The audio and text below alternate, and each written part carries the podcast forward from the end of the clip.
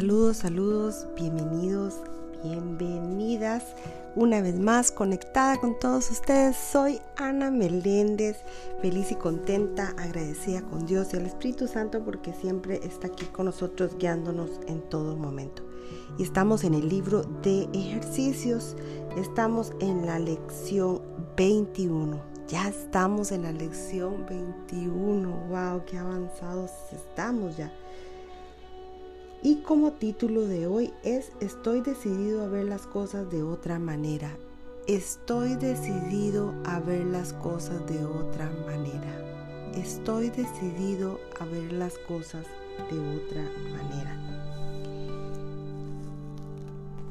Y en el punto 1 dice, la idea de hoy es obviamente una continuación y ampliación de la anterior.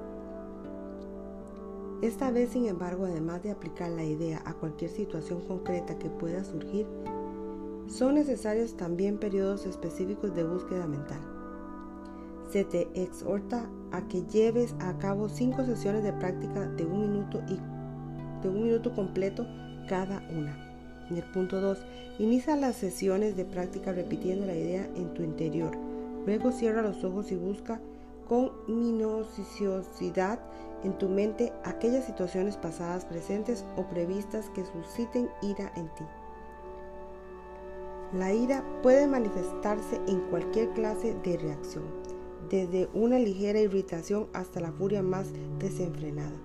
El grado de intensidad, el grado de intensidad de la emoción experimentada es irrelevante. Te irás dando cuenta cada vez más de que una leve punzada de molestia no es otra cosa que un velo que cubre una intensa furia. En el punto 3 trata, por lo tanto, durante las sesiones de práctica de no dejar escapar aquellos pensamientos de ira que consideren insignificantes.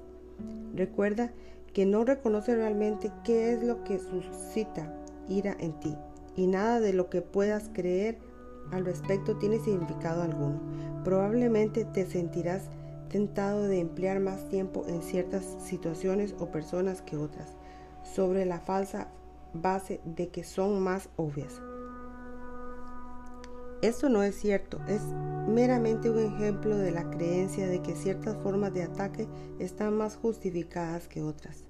En el punto 4, al, escudriñar tu mente en busca de todas las formas en que se representan los pensamientos de ataque, mantén cada una de ellas presente mientras te dices a ti mismo, estoy decidido a ver nombre de la persona de otra manera. Estoy decidido a ver, especifica la situación y después dices de otra manera. Trata de ser tan específico como te sea posible. Puede, por ejemplo, que concentres tu ira en una característica determinada de alguna persona en particular, creyendo que la ira se limita a ese aspecto.